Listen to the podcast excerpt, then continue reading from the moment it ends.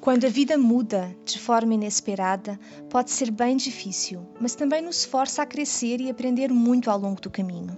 Sejam bem-vindos ao Lifestyle com a Silvia. Eu sou a Silvia e quero partilhar com vocês meus aprendizados e reflexões superando um divórcio e entrando em uma fase nova de vida. Neste primeiro episódio de Lifestyle com a Silvia, eu vou contar como eu me senti quando fui confrontada com notícias que viraram a minha vida de cabeça para baixo. Eu decidi partilhar o meu caminho de recuperação de um divórcio porque se trata de algo tão doloroso e que infelizmente tanta gente passa por isso. E quando estamos lá, no meio da tempestade, é muito fácil pensar que não vamos conseguir superar e seguir em frente mas isso não é verdade. Uma separação é sempre difícil. E quando tem crianças envolvidas, é crucial que consigamos manter o equilíbrio entre as emoções e a lógica. Bom, fácil falar, certo? Mas eu acredito que, como adultos, pais, seres humanos, é nosso dever tentar dar o nosso melhor enquanto atravessamos mudanças familiares tão grandes, para que tudo seja feito da melhor forma possível. Bom, mas eu vou começar contando a minha história desde o início. Eu sou portuguesa e eu moro no Brasil. Na minha família, na época, éramos eu, o meu marido, uma menina de 4 anos e uma bebê que não tinha ainda nem dois meses quando eu soube que a minha família, a forma como ela estava organizada até então, iria mudar. Os nossos planos futuros, enfim, tudo. Bom, mudar quando nós mudamos algo, quer dizer que substituímos uma coisa por outra. Mas isto, para mim, era como se a minha realidade, a minha vida, os planos futuros, o meu chão, tudo tinha sumido. Não havia nada, só vazio. Foi um choque para mim. Tentando ser suave, eu me sentia desamparada, com medo, perdida. Mas se eu for bem honesta, o que eu sentia naquele momento era como se eu estivesse me afogando. Era como se eu tivesse engolido uma bola de ferro que ocupava todo o espaço do meu estômago e eu não conseguia comer nem respirar. Era como se eu estivesse caindo em um poço bem fundo e eu me sentia tão pesada que pensava que jamais teria força para subir de volta. A tendência, eu acho, é passarmos por um período em que sentimos pena de nós mesmos, também sentimos raiva, culpamos a outra pessoa por tudo o que está acontecendo e pela forma como nos sentimos. Nos sentimos rejeitados. Também faz com que sintamos que não valemos nada. A nossa autoestima some e a dor é tão grande que tudo o que queremos é que as coisas voltem a ser como antes. Em outras palavras, resistimos à mudança. Tem uma citação de Carl Jung que diz que o que nós resistimos persiste. E é tão verdade. Todo o tempo que eu estava resistindo à ideia de que as coisas iriam mudar, ou melhor, já tinham mudado, eu sentia cada vez mais dor e me sentia cada vez mais frustrada. Era como se eu tivesse um machucado que precisava ser cuidado para curar, mas em vez de cuidar desse machucado, eu estava cutucando ele. Eu queria parar de sentir todas essas emoções e sentimentos negativos, mas em vez disso, eles estavam ficando mais fortes. Até que eu entendi que eu tinha que aceitar o que estava acontecendo como um fato, que ainda que eu não gostasse e preferisse que a realidade fosse outra, as coisas eram o que eram e eu tinha de achar a melhor forma de lidar com tudo isso. Eu tinha de fazer isso principalmente por mim, claro, também pelas minhas filhas e pelo respeito que o meu ex merecia como ser humano e como alguém com quem eu dividi tantos anos da minha vida e com quem eu tinha construído uma família. A primeira coisa que eu interiorizei foi aceitar a ideia de que era um direito dele não querer mais estar comigo. Sim, quando nós amamos alguém é muito duro e sofrido aceitar que a pessoa que nós amamos já não nos ama de volta. Mas eu me lembrei que anos, anos antes eu tinha terminado uma relação. Tinha sido um direito meu, na época, terminar uma relação que já não me fazia mais feliz. Então agora ele tinha esse mesmo direito. A analogia que se me ocorre pensando nisso é como se eu estivesse usando um calçado que machucava os meus pés e eu insistisse em usar esse calçado. Não seria meio bobo isso? Por muito que eu amasse aquele calçado, era chegada a hora de aceitar que aquele calçado não era mais para os meus pés e insistir em usá-lo só iria causar uma dor desnecessária e provavelmente problemas problemas futuros difíceis de resolver. Então, eu precisava deixá-lo ir. E foi assim que eu deixei de resistir e aceitei que as coisas tinham mudado, quer eu gostasse, quer não. Então eu podia concentrar a minha energia em procurar formas de melhorar as coisas, cuidar dos meus machucados para que curassem o mais rápido possível e parar de fazer com que eles piorassem. Então, sozinho eu não ia conseguir, eu precisava de um grupo de apoio, de um ombro amigo para chorar, e olha que eu chorei bastante. Mas eu também precisava encarar o que estava acontecendo e me responsabilizar pela minha vida. Então eu pedi ajuda e eu formei o meu grupo de apoio. Essas pessoas foram cruciais na minha recuperação emocional e eu me sinto tão, mas tão grata pela presença delas. Algumas delas me ajudavam com as minhas filhas de vez em quando para que eu pudesse respirar elas me faziam uma comidinha saborosa para que eu tivesse algo gostoso e nutritivo, pois a minha energia para cozinhar era quase inexistente. Essas pessoas também foram um ombro amigo para eu chorar, elas ouviam meus desabafos, aguentavam meu mau humor várias vezes. Outras vezes era importante ter alguém com quem conversar sobre qualquer coisa, as pedras da calçada, sei lá, só para distrair os meus pensamentos de assuntos que não me faziam bem. Só isso já ajudava tanto. Naquela fase, eu sentia que era como se eu estivesse em um barco, em alto mar, atravessando uma tempestade. O navio representava a minha vida e eu era o capitão desse barco.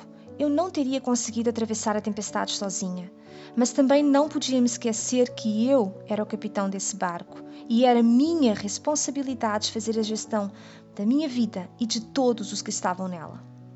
As pessoas têm a melhor das intenções, mas muitas vezes dizem coisas que não ajudam muito em situações tão delicadas e em que nos sentimos emocionalmente tão vulneráveis. Por exemplo, me sugeriram exteriorizar mais a minha raiva, que não tinha nenhum problema deixar alguns dos sentimentos negativos explodirem de vez em quando, porque eu iria me sentir mais aliviada. Mas, na minha opinião, o que de bom acontece depois de uma explosão? Depois de uma explosão, eu só consigo ver destruição.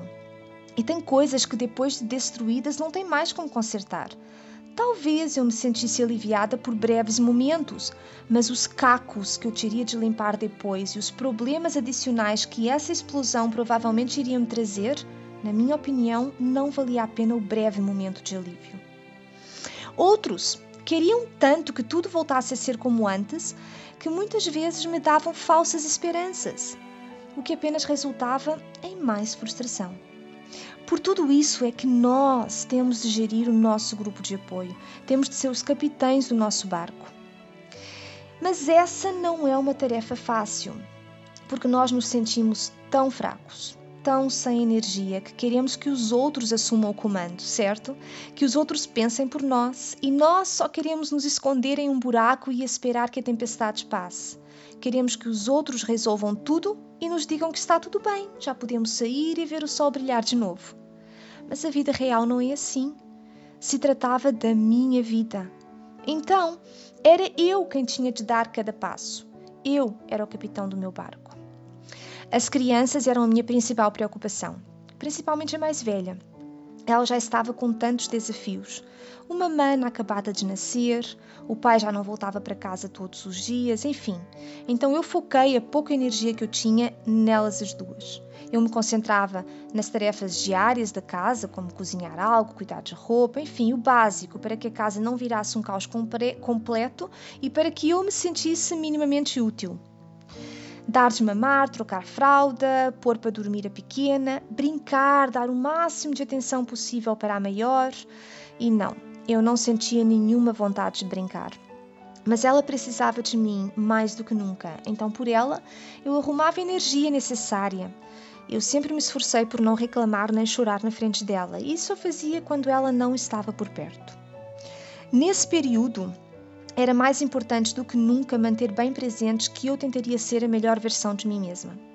Eu deixaria margem para erros, seria compreensiva comigo mesma, mas eu não faria nada de que eu pudesse me arrepender mais tarde ou algo que eu pudesse me envergonhar.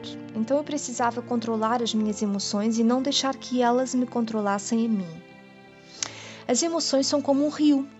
Elas precisam fluir. Mas igual que um rio que quando flui traz tanta coisa boa, água fresca para a população, permite cultivar alimentos, enfim, traz prosperidades, se um rio fica descontrolado, causa enchentes, destrói tudo por onde passa. Então, por isso, não podemos deixar que as nossas ações sejam controladas pelas emoções. Nós temos que manter o equilíbrio.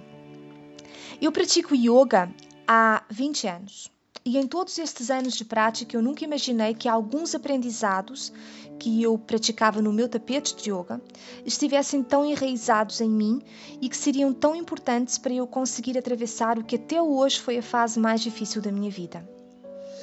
Alguns desses aprendizados são a aceitação da realidade, e eu já falei disso, o desapego, focar no agora, gratidão por tudo que eu tenho e pelas pessoas ao meu redor, ser compreensiva comigo mesma e ser paciente.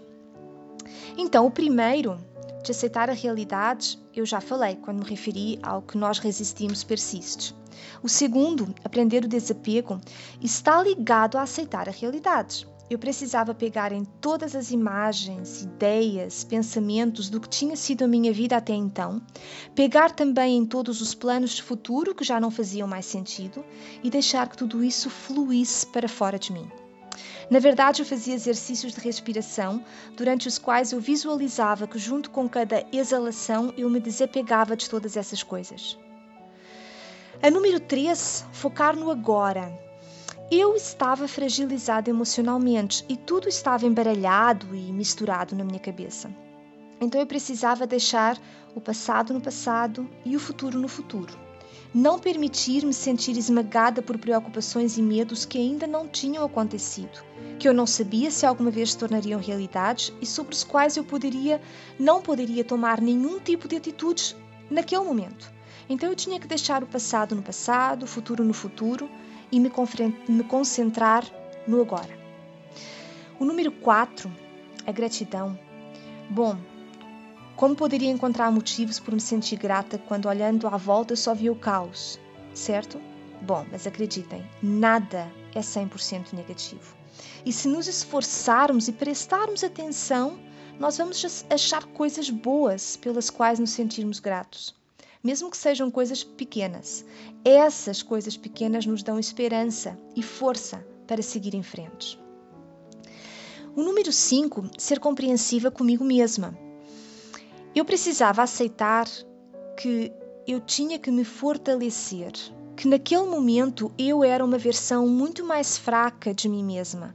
Então eu tinha de pegar leve comigo.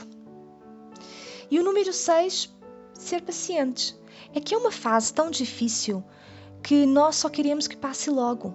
Queremos apertar o botão de avançar e pular até ao futuro onde tudo vai estar bem de novo.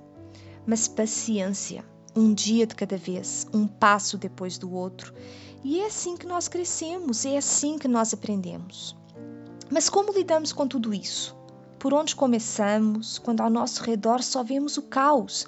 Como encontramos energia, discernimento, paz de espírito para sequer entender tudo o que está acontecendo?